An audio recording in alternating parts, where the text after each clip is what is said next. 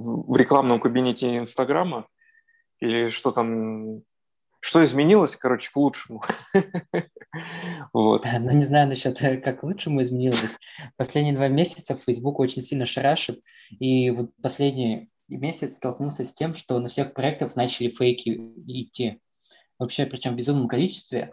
А, ты покупаешь лиды, причем иногда очень дорогие лиды по стоимости, ждешь, что это лид целевой, то есть хотя бы там поднимут трубку и так далее, но в итоге либо этого номера не существует, либо еще какая-то штука случается. Причем вне зависимости, используешь ты лид-формы или ты ведешь на сайт, фейков очень много стало.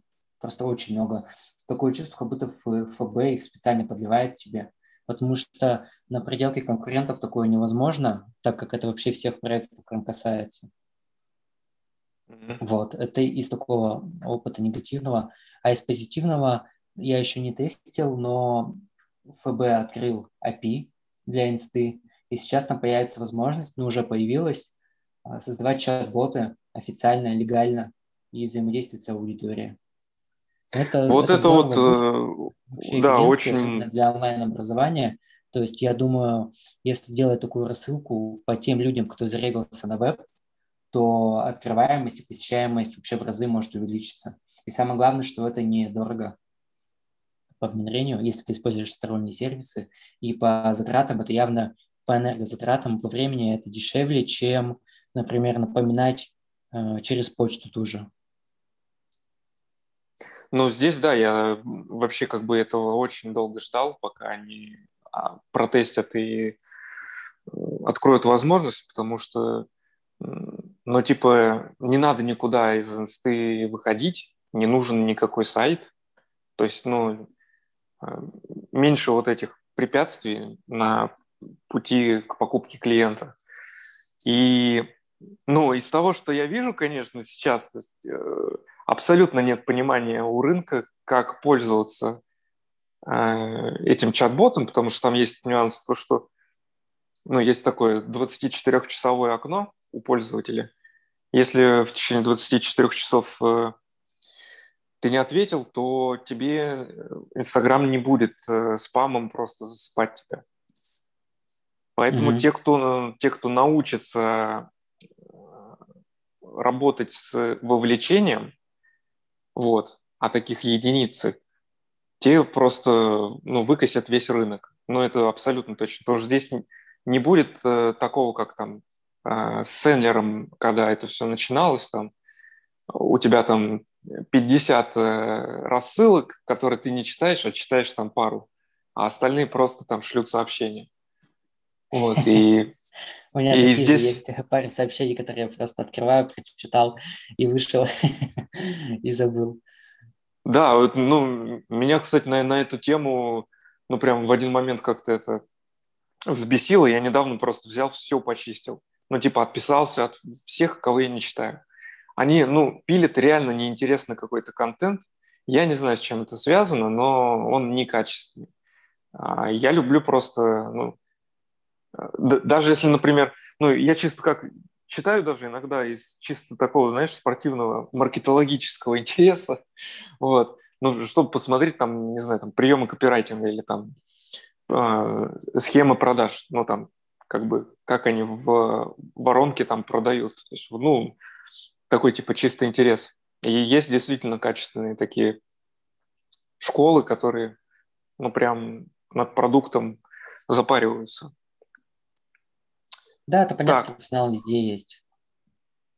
Про чат-боты, окей. Слушай, а что по таргету в Reels?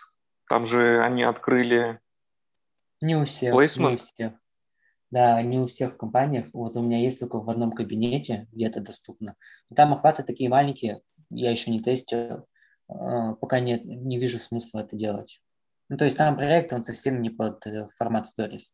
Там больше у них лента изначально заходит. Вот, поэтому дарился я, ну так, с опаской. И оставляю его на самый последний момент, когда экстренно понадобится сделать что-то радикальное, потестить какую-то безумную гипотезу. Там охват на всю Россию, я смотрел, то, то ли 26 тысяч всего, но это как бы на всю Россию. А если ты работаешь, например, с каким-то городом, даже если с Москвой, то оно все равно, ну, у тебя половину порежется, но 13 тысяч – это вообще ни о чем. Это причем без среза по возрасту и так далее. То есть ты можешь это, наверное, использовать, если продвигаешь э, какой-то крупный бренд или у тебя стоит задача просто охват. Ну, например, ты какой-нибудь ну, в общем, все поняли. Ну да, или, или какая-нибудь это политическая партия вот, перед выборами. Да, тоже. да, да, когда тебе важны охваты, без разницы, каким путем. Ну, на самом деле, я смотрю, ну, типа, на формат Reels и не вижу там, не наблюдаю какого-то супер вовлечения, как в ТикТоке.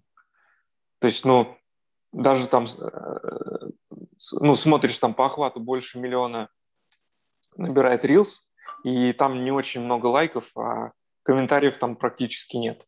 Ну, то есть с чем это связано, я пока не понимаю, но вот... Я думаю, там как... аудитория совсем, совсем разная. Если честно, я, когда вот в Reels захожу, мне контент, он более приятен, чем в ТикТоке. Ну, в плане того, что он более какой-то качественный, более красивый и без всяких танцулек. Mm-hmm. И я, я думаю, придет время, и будет такое, что у Reels будет какая-то некая своя целевая аудитория, и все будут знать, что они там сидят. Ну, например, как а, такой стереотип, что в Facebook, сам по себе в Facebook, это бизнес-аудитория, ВКонтакте там сидят школьники, а в Одноклассниках бабушки. Вот что-то типа такого будет, что, например, в Reels сидят там вот именно вот такая целевая аудитория. Вот я думаю, к этому как-то придет все. То есть ну, тут... еще полгодика, и потом как-то все отфильтруется, и будет понятно, что будет с Рилсом. Ну, я думаю, да. То есть э, рынок еще ну, не совсем готов, и цели, ну, аудитория. То есть это все дело привычки. Но идея, слушай, хорошая. Если надо поспрашивать, надо поспрашивать, правда, у клиентов или у друзей, Возможно, кто-то хочет потестить Reels, я бы потестил. Интересно, что там как. Почему Возможно, кстати, на себе даже потещу. Почему и нет? Ну, органический охват э, увеличивается, если хорошо вовлекать. Да, Но на подписчиках... Органи... Да, есть переходы, есть переходы, с Reels есть определенно. Ну если вот я посмотрел. Тебя, если у тебя просто, знаешь как, смотри, вот если у тебя в инсте, в самом профиле вовлеченность хорошая, и ты еще рилсом это все добавляешь, охваты себе, тогда, конечно, у тебя будут переходы, подписчики будут, возможно, какие-то заявки. Но если у тебя он мертвый аккаунт, то тебе рилс не поможет. Да, и еще такая штука сейчас э, в бизнес-менеджере обновления подходит, они убирают э, количество, ну, какое-то количество целей, и оставляют там около шести основных. Так это правильно. Мне кажется, это знаешь, как, э, как в визоре в Яндексе. Когда смотришь на него, понимаешь, что у тебя пользователь на сайте тыкает только на пять кнопок, а остальные им не нужны. Вот если честно, я думаю, что больше половины целей, которые есть в Facebook, вообще никто ни разу не пользовался. Ну, либо пользовались один раз, а потом, а, ладно, бог с ним. Все же обычно выбирают трафик, конверсия или охват. Ну, в основном, ну, да. Ну, сообщение. Есть... Сообщение еще хорошо работает, правда, сообщение. Я думаю, это а... к лучшему, если честно. Я вообще за то, что любое упрощение системы, это все к лучшему ведет. Отрезаешь всякие э, лишние моменты, и тебя ждет успех. Это знаешь... Да, то же самое, если, то же самое да, я. Параллель, если параллель провести, например, с бюджетом, да, есть там 100 тысяч условно у клиента, и вот мы хотим э, вообще во всех соцсетях по чуть-чуть позапускать рекламу. И какой смысл? Давайте лучше эти, этот бюджет, да, 100 тысяч попробуем в одной соцсети. Ну, то есть то же самое. Обрезаешь все лишнее, и это более результативно. Ну, согласен, да. А, и по ВКонтакте я тоже смотрю, там ну, и алгоритм они допилили, вот, который сам уже подбирает аудиторию. Вот, что ВКонтакте интересно. меня радует вообще. ВКонтакте просто топчик. Я, кстати, вот тоже общаюсь э, ну, с маркетологами, с владельцами бизнеса, и вот с маркетологами онлайн-школ чаще всего, вот, либо с какими-то крупными IT-проектами, и у них вообще бытует мнение, то есть я не знаю, кто это закинул в соцсети, ну, вообще в сети, что ВКонтакте умирает, что ВКонтакте умрет, даже умирает Инста, и сейчас будущее все за ТикТоком и так далее. Вот, если честно, как-то не особо в это верю, потому что ВКонтакте так круто развивается, и их система реально отлично работает. Ну, прям вот эти вот луклайк аудитории, их цели конверсии тоже начинают потихонечку прям радовать, хорошо работать, быстро оптимизироваться. Начинает. Да, но здесь э, еще подлили масло в огонь. Этот материал на VC вышел. А, да, Там... да, да, да, читал. Про его это... все, наверное, читали да, уже. Да, да, да, его все читали, да, да, да. И, коми... наверное, больше не материал читали, а комментарии к нему. Вот, ну, на самом деле, как бы я наблюдаю, что у меня, например, все мои друзья, знакомые перешли в Телеграм, и мне, например, за последние три месяца только от одного друга пришло там э, сообщение, он мне прислал мем какой-то, все. Больше у меня никакой коммуникации сейчас ВКонтакте уже практически там нет. Ну, то есть она, ну, там страница есть, есть, ну, я выкладываю туда Зна- кейс. зна- только... знаешь, знаешь, что я заметил? Вот я тоже ВКонтакте очень редко появляюсь, особенно последние полгода. То есть мне можно сейчас сообщение ВКонтакте написать, и я его, наверное, ну, раз в день я захожу туда прочитать, если кто что написал. Вот. Но это чаще всего связано с э, клиентами, и клиенты вот мои вот хотят, они Facebook и Instagram в большинстве своем. Да, ну и контекст. Вот, то есть это чисто профессионально, то, что хотят клиенты, и поэтому я больше сижу в этих соцсетях. Но обычные люди, они никуда не деваются. То есть обычные люди, они также продолжают сидеть ВКонтакте, подписываются на группы и так далее. То есть а вот конечный потребитель там он будет сидеть в ВКонтакте. Это, это мне кажется, какое-то, это профессиональная деформация, что вот я не сижу ВКонтакте, но ты не сидишь ВКонтакте, потому что у тебя там работы нет. А если бы была работа, ты бы там сидел. Ну, а возможно. Все еще, плюсом, все еще много, да. Ну, и плюсом к тому, что ну, сейчас меняется форма потребления контента. Ну, то есть понятно, что там аудитория бумеров и, ну, там, например, часть миллениалов, например, если взять, но они привыкли э, контент э, употреблять там в текстовом формате. Для них это вообще как бы ну, норма, там, подкастики какие-то вот э, и текст. А если взять аудиторию зумеров, то, ну, типа, им уже вообще как-то, ну, типа, читать непривычно, и они потребляют только видео в основном. И из-за этого ВКонтакте вот точно теряет, потом, ну, типа, часть аудитории, потому что они, ну, там запустили вот это вот э, как это называется у них? А, а что, ты, ты, ты о чем? Подожди. Вот, Про ВК-видео они запустили, ну, типа аналог ТикТока. А, ну да, да. ВК-клипы. Да, ВК-клипы. Да, ВК-клипы, да. Вот. И он не пошел, так же, как и не пошли там э, ВК-подкасты там и другие направления, которые они там пытаются э, это добавить туда. Вот, но все равно вот э, из, изначально они были текстовой э, ну, соцсетью, то есть основаны на тексте, уже приучили как бы свою аудиторию потреблять так контент, и ну, тут за две секунды у них не получится перейти чисто ну, так же, как уже сейчас, э, знаешь, есть такой типа стереотип про Инстаграм, что это типа чисто вот фото соцсеть. Вот. И у них тоже там сейчас уйдет какое-то количество времени, чтобы ну, переломить этот стереотип, переучить людей.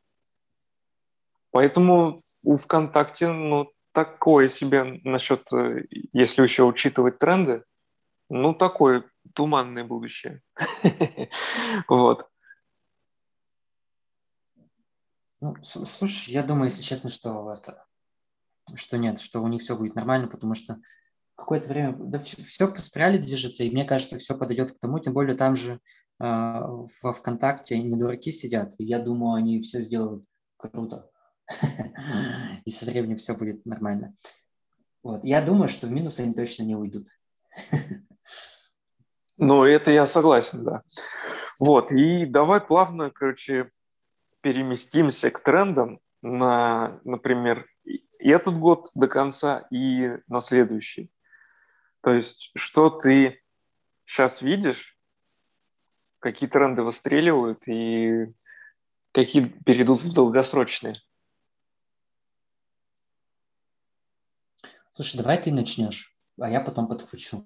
Нужно ну, я, например, в онлайн-образовании сейчас вижу тренд на то, что уходит от манипуляций и начинают продавать через искренность, ну, то есть убирают вот эти вот э, по максимуму там неэкологичные манипуляции, которые заставляют людей плохо себя чувствовать, вот, и просто продают.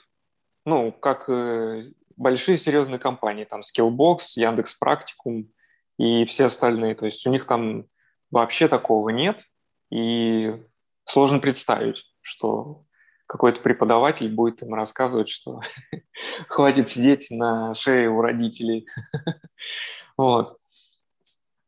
Это вот первый тренд. А второй тренд, значит, на ну, ну это сто процентов. Давай, давай, давай обсудим вот этот вот тренд, вот первый. Угу. Вот как, да, понятно, что это так, все конкретности идут, но вообще, я думаю, вот э, те бренды, которые ты перечислил, те онлайн-школы, они так себя ведут, потому что у них уже довольно большая э, узнаваемость их, и довольно большие у них охваты. И, в принципе, им не нужно давить вот на эти боли, а, человек уже как бы сам осознает. То есть тут э, э, игра идет с уровнями осознанности. Их, по-моему, 5 или 7. Ну, можно хоть сколько их сказать, вот, но можно на 5 разделить. Вот. Ну, по ханту, И, да, если там брать. Да, да, ну, не, ну да, да, можно не по ханту, а, можно ну ладно, давай по ханту, например, возьмем. Но суть в том, что я думаю, что это зависит все-таки от масштабности бизнеса. Вот э, Яндекс, они просто не могут себе такое позволить, потому что это будет как-то неэтично и неправильно по отношению к их компании вообще в общем, к их миссии, так скажем. А вот люди, которые э, просто эксперты выходят, и им нужно там, например, поток набрать, я думаю, они также будут это использовать, почему и нет. И это вообще рабочий, если честно, вариант. Ты говоришь боль, что у тебя есть боль, хватит сидеть на шее у родителей, например. Но это реально же боль. То есть э, многие люди ощущают себя, что они сидят на шее родителей даже не так, а то, что они хотят большего, хотят ответственности больше, сами зарабатывать денег и так далее. То есть это никуда не уйдет. И почему об этом не, не рассказать бы и не продать курс, не понимаю. Можно это все использовать. Вот. И это же, это же тоже открытость. То есть ты заявляешь, что я понимаю твою боль, открыто понимаю, вот у тебя это есть, у меня есть решение. То есть это, ну, я не думаю, что это прям манипуляция, манипуляция. Вот для меня больше манипуляция, если честно, является это когда на вебинарах говорят, что купи только сейчас, у тебя будет там скидка и так далее. Ну, это уже совсем прям то, что не работает. Вот я отношусь к уважению к тем, кто говорит, что ну, на вебинаре не типа давай прямо сейчас у тебя будет скидка, там подарки, а потом просто говорят, что вот мы обсудили, что вас ждет, давайте регистрируйтесь сейчас. Ну и максимум, что те, кто сейчас пойдут, получат какие-то дополнительные там подарки, но никак не скидку там 50%. Ну, это уже работа с ценностью, да, это... Ну, это другое, это от бизнес-модели зависит, но это чисто... В принципе, абсолютно нормальная такая рабочая техника продаж, вот. но когда, да, например, да. человека, ну, там, начинает там, в общем, слишком применять много триггеров, ну, например, там, фома, когда там, типа, упущенная выгода, и это действительно, ну, с одной стороны, это можно применить так, что продажа закрыта, ты не успел, а с другой стороны, ну, можно, можно продать человеку то, что ему не нужно. И зачем тогда он нужен на курсе или там на обучении? Он создаст много геморроя. Это во-первых. А во-вторых, он э, себя почувствует э, обманутым, потому что он купил то, что ему не нужно. И ну, я вот здесь вот за такой подход, ну, более такой честный, но с применением техник продаж. Вот. И тогда как бы человек себя, ну, перед тем, как э, заходить в обучение или там становиться каким клиентом компании, он себя хорошо чувствует, он э, понимает, что да, это ему действительно нужно, и нету никаких завышенных обещаний. Вот поэтому я, ну, такой подход как бы я и своим клиентам сейчас транслирую. И мы внедряем. Поэтому я вот э, сторонник вот этого тренда, который сейчас пошел. То есть мы можем там даже, есть даже техника продаж, там честность называется, и можно прям честно сказать, чуваки, вы за два месяца, ну, точно там не станете топовыми специалистами, чтобы зарабатывать там по 500 тысяч в месяц. Но вы можете просто начать, и мы даем хорошее начало вам, и это будет честно. Чем показывать один какой-то кейс, а, ошибка выжившего, как сейчас, ну, ну, как многие, короче, онлайн-школы это делают, там, типа, три кейса показали, что у этих вот получилось. Но это там 2% из тех, кто прошли. Это же не все. Поэтому, ну, тут э, такой, типа, э, вот. Э, следующий тренд, ну, абсолютно точно я топлю за автоворонки и чат-боты, что они 100% останутся, и, как я вижу, они еще больше будут вытеснять сайты, ну, продажу через сайт. Потому что э, здесь есть, ну, всем понятно, что здесь э, можно утеплить э, клиента до такой степени, ну, взаимодействовать с ним там неделю, месяц, там, два месяца, что он э, ну, станет лояльным, и у него появится доверие гораздо больше, чем он придет на сайт, ну, там, одну минуту проведет на нем, оставит заявку и потом будет думать там две недели. Или вообще передумает, выберет других. То есть... Э, ну да, тут же время, да, так быстрее. То есть э, тут дело во времени. То есть через чат-боты, правда, ну, наверное, раз в пять быстрее, а, вовлекать аудиторию, чем каждый раз их на сайт привлекать.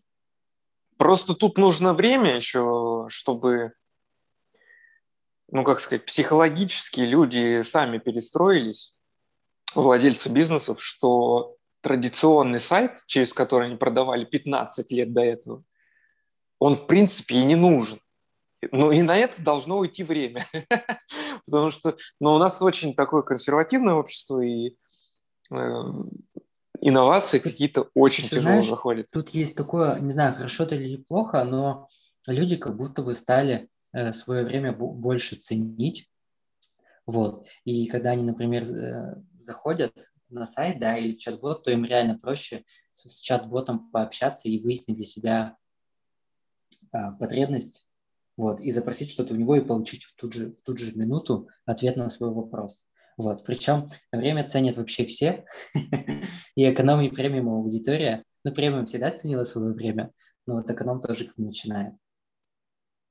Как только свыкнуться с тем, что, например, в инсте будет чат-боты, ну, то есть как только их массово будут каждый бизнес внедрять, пользователи к этому привыкнут, и будет вообще все здорово. Ну, то есть это будет даже норма жизни. Да, ну и вот и уйдет еще какое-то количество времени, например. Ну, я просто наблюдаю такую разницу между вот мышлением владельцев онлайн-школ и между владельцев абсолютно там традиционных э, каких-то офлайн бизнесов и ну, до офлайн бизнеса доходит в самую последнюю очередь ну, любые нововведения, которые есть.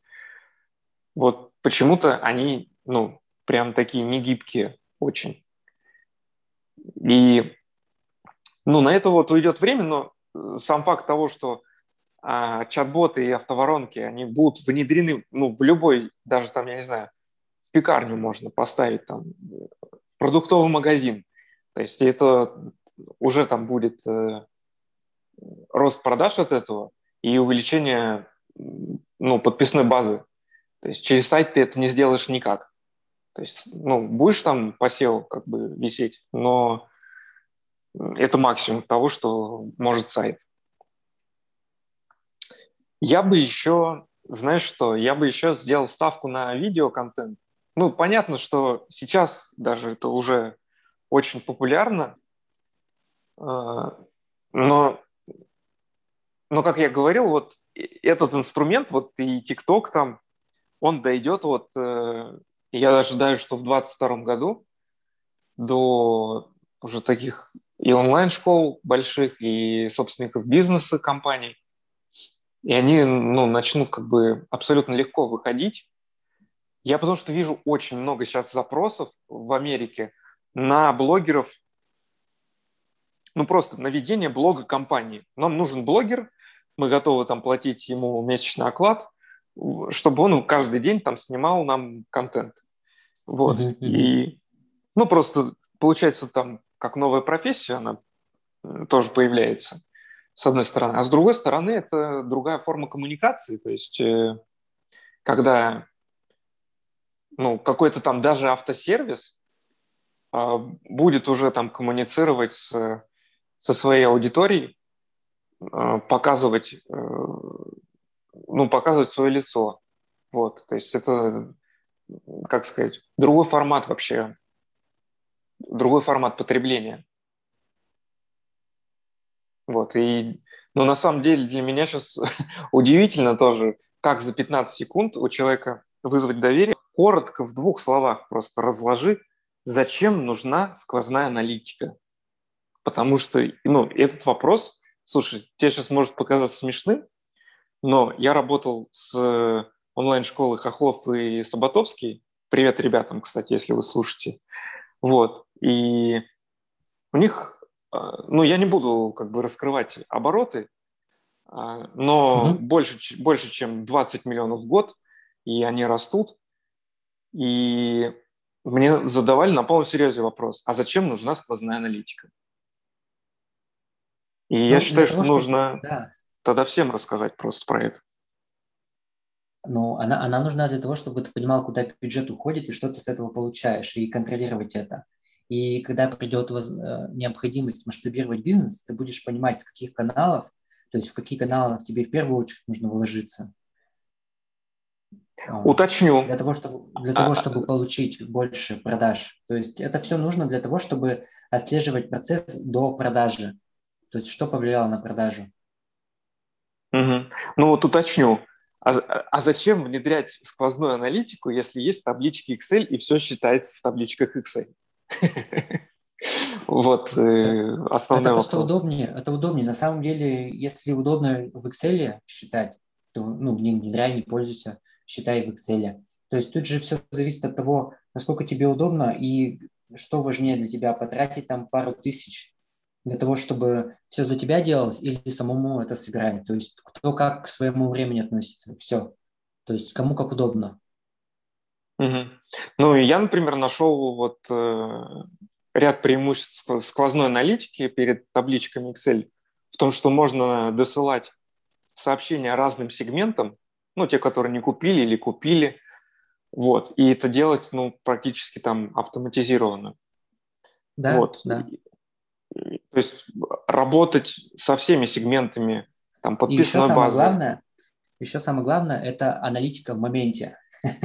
То есть ты прям в моменте можешь узнать, что у тебя происходит, а не собираешься. Да, каждый, каждый день и каждый час, то есть это все обновляется. Особенно а... если у тебя большие бюджеты, это вообще жесть. Особенно если у тебя еще много рекламных каналов. Ладно, если ты работаешь, например, только, например, с ВКонтакте или с Фейсбуком. А если у тебя ВК, ФБ, ТикТок недавно подключил, еще контекст, и еще захотели да. там рекламу блогеров заказать, и это вообще, ну, по ссылке, естественно, чтобы метку свою то вот если, например, это вести на табличках Excel, то это маркетолог раз в неделю просто ну, обновляет данные и ну, это ну, какой надо отдельную ставку сделать. Человек Да, аналитика. аналитика. Чтобы он каждый день вот вручную это как бы это ну, обновлял данные, и ну, это дороже получается. Это ну, средний там оклад, ну, даже если из региона аналитика взять, там ну, 20-30 тысяч будет. А здесь ну, решение это ну, в рамках там, 5-10 максимум. Поэтому мне, ну, здесь э, сквозная аналитика, она однозначно выигрывает, и сто процентов да. нужно внедрять и приходить к системам ну, дашбордов, когда ты видишь просто ну, на выходе, да, да, что... Ну, вот еще, знаешь, что хочу сказать не только про онлайн-школы, а вот у меня в последнее время вот клиенты, особенно консалтинг вот, по стратегиям, в том числе по таргету, это крупные IT-компании, ну, которые IT занимаются, вот э, там э, разметка данных и так далее. Вот если честно, вот им сквозная аналитика по большому счету не нужна, потому что им отследить, что повлияло в конечном... Ну, то есть там цикл сделки такой большой, что это тупо нереально следить даже со сквозной аналитики. Как бы полезно Google аналитику что-то посмотреть, там э, какие-то данные, ну, все данные, которые дает Google Аналитика, в принципе, этого достаточно. А так э, есть понимание, что вот когда э, бизнес сложный, сложный продукт продает, то там любой, э, любой канал может повлиять на конечное решение купить продукт. Вот. И там я, то есть я к чему это веду?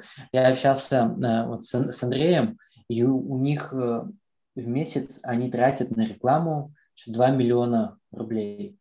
Вот. И они ее вообще никак не отслеживают, потому что они им сказали примерно такую вещь. Влад, мы это все равно никак не отследим, так что какой смысл нам вообще внедрять сквозную аналитику? У нас отдел маркетологов старался, ну, пытался ее построить, у них вообще ничего не вышло. То есть мы понимаем, что на продажи влияет все. Кто-то о нас сказал, потом этот человек там посмотрел наш какой-то бесплатный вебинар, что-то еще сделал, что-то еще, потом увидел рекламу в одном канале, в другом и так далее. Понятно. Вот. А, а так, если про онлайн-школы, которые и руководители вообще, которые ценят свое время, и маркетологи, которые ценят свое время, сквозную аналитику проще реально купить им сервис, все настроить, и у тебя будет счастье и наглядность. И решение ты будешь в моменте принимать. То есть ты освобождаешь время для того, чтобы реально подумать над бизнесом. Не чтобы собрать отчет, а просто подумать, что еще можно сделать, чтобы улучшить ситуацию, которая есть вот в данный момент. Ну, я считаю это преимуществом, потому что маркетологи Огромное. начинают заниматься тоже развитием, а не да, поддержанием да, да. системы. Если ты тратишь на сбор этих табличек полдня, то у тебя мозг настолько кипит от этих цифр, но это, это просто тяжело. Физически даже это тяжело. Вот, потом ну, ты часа. ничего не сможешь придумать. Ну да, ну ты Три часа вот мы подумать. обновляли там по каналам. Это... Да, а, а там еще самый минус, что если что-то, какая-то формула полетит, то все. Да, и, и плюсом еще вот э, бывало, бывало такое, что терялись данные. Да. Ну, когда на Excel или ведешь. Не, не, или не пробрасывались. Либо теряются, либо ну, человеческий фактор просто посчитали количество заявок. Ну, не то, из-за этого как бы цифры двинулись сразу uh-huh. в большую uh-huh. сторону. И, а потом надо перепроверять еще. ну, то есть тут возникает столько двойной, тройной работы, что действительно дешевле и проще э, внедрить вот э, это решение сквозную аналитику. Окей. Э, слушай. И самое ну главное и... еще – это контроль. То есть ты реально контролируешь показатели, их видишь. То есть ты не так, что там подрядчик сказал, что все нормально, а ты зашел и посмотрел реально, что все ли нормально и так далее. И у каждого есть доступ к этому, к этому документу. Да, То ну есть и это прикольно. Основное вот, смотри, я сейчас поговорим про основные показатели, на которые стоит ориентироваться в маркетинге. Потому что, смотри, я прям вижу большую ошибку, и меня это очень бесит, когда маркетологи или там таргетологи заявляют в рекламе, в работе там, типа, мы вам приведем заявки по 20-30 рублей.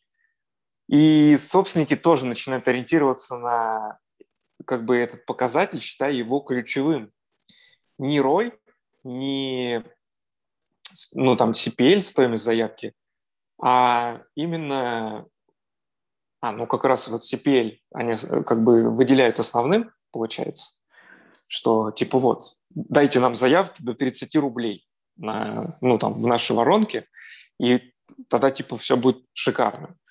Мы на самом деле попробовали, и, ну, там, еще давно на больших объемах, там более больше 500 тысяч. Мы сделали этот KPI, но конечный рой, он упал, потому что соцсеть, начинает, ну, сам алгоритм начинает давать тебе неактивную, ну, малоактивную аудиторию, поэтому она дешевле. Вот. И давай вот поговорим вот прям про ключевые показатели, которые стоит прям чтобы Вообще не... хороший, специ... хороший специалист – это тот, который понимает вот эту вот всю воронку. А в плане показателей, ну, как обычно, несколько уровней конверсии. Это вот стоимость за саму заявку, и потом еще идет заявка, как этот человек конвертируется. Ну, то есть уже CR2. Вот. И, в принципе, ты можешь на каждый CR влиять по отдельности, и строить гипотезу, что если тут что-то подрастет, то и везде подрастет. Но это как бы не всегда так. Вот. И очень часто лид, который стоит, например, 15 тысяч, лучше, чем лид, чем там э, два лида, которые за 7,5. Потому что те, те лиды были вообще ни туда, ни сюда, а этот он реально заинтересован и купил. То есть тут надо все в комплексе смотреть. Надо ориентироваться на весь путь. Самый важный показатель – это все-таки продажи. Мы ради денег все это делаем, и надо смотреть на прибыль. То есть, что нам дает прибыль. Такой mm-hmm. сегмент. Ну, то есть, я вот ориентируюсь всегда на стоимость заявки, понятно, потому что это отправная точка, это то, что мы увидим в рекламных кабинетах, а потом ориентируемся уже на CR2, что происходит с этими лидами. То есть тут уже нужна информация от отдела продаж, вот, надо вам осмотреть, где эти заявки, в закрыто, не реализованы или ведутся переговоры и так далее. Да, поэтому вот не ведитесь на обещание, и, что да, да, и мы таком, приведем и в таком вам. случае, когда ты вот видишь, вот опять же, сквозной аналитике, да, то есть в таком случае, когда ты видишь, какой у тебя сегмент покупает и как по воронке двигается с определенной рекламы, тогда у тебя уже меняется мировоззрение к стоимости заявку, заявки. То есть тебе не надо получать больше заявок по меньшей стоимости. Тебе надо, наоборот, просто целевых получать, которые у тебя будут покупать. Но это, это очень грубо я это сказал, и таким общим словами, я думаю, общий, общий смысл понятен. Да, вот Зацикливаться поэтому... на первом уровне воронки не надо. Угу. Поэтому вот, э, в общем, не ведитесь на эти обещания, что мы приведем вам там заявки по 30 рублей, вот, и это, в общем, абсолютно никак не, ну, не зависит с вашей выручкой или продажами, которые ну, могут, наоборот, даже упасть. Вот. Слушай, расскажи, короче, про, под конец, расскажи про три вещи, которые тебя бесят сейчас в маркетинге. А, надо подумать, потому что я какой-то дзен словил, и меня, если честно, ничего особо так не бесит. А, меня, если честно, ну, это, это, это всегда было и всегда будет а, в плане того, что вот специалисты, они очень узко специализируются в своей нише, а в другие, в другие ниши и специализации они как бы не заглядывают. И каждый тянет одеяло на себя. Ну, например, вот если работает там трафик и SMM, то все будут считать, что вот только оно, оно важно, и единицы будут говорить, что давайте везде поработаем над каждым этапом. Здесь вот что-то улучшим, и здесь что-то улучшим и так далее. Но это, это бесит, это даже не бесит, это просто так и есть. У хороших специалистов э, все навыки и знания практически во всех областях более-менее нормальные, и они могут и стратегию предоставить, и общаться с другими специалистами наравне. Вот. Ну, я, я понятно, да, сказал, о чем я говорю? Да. Угу.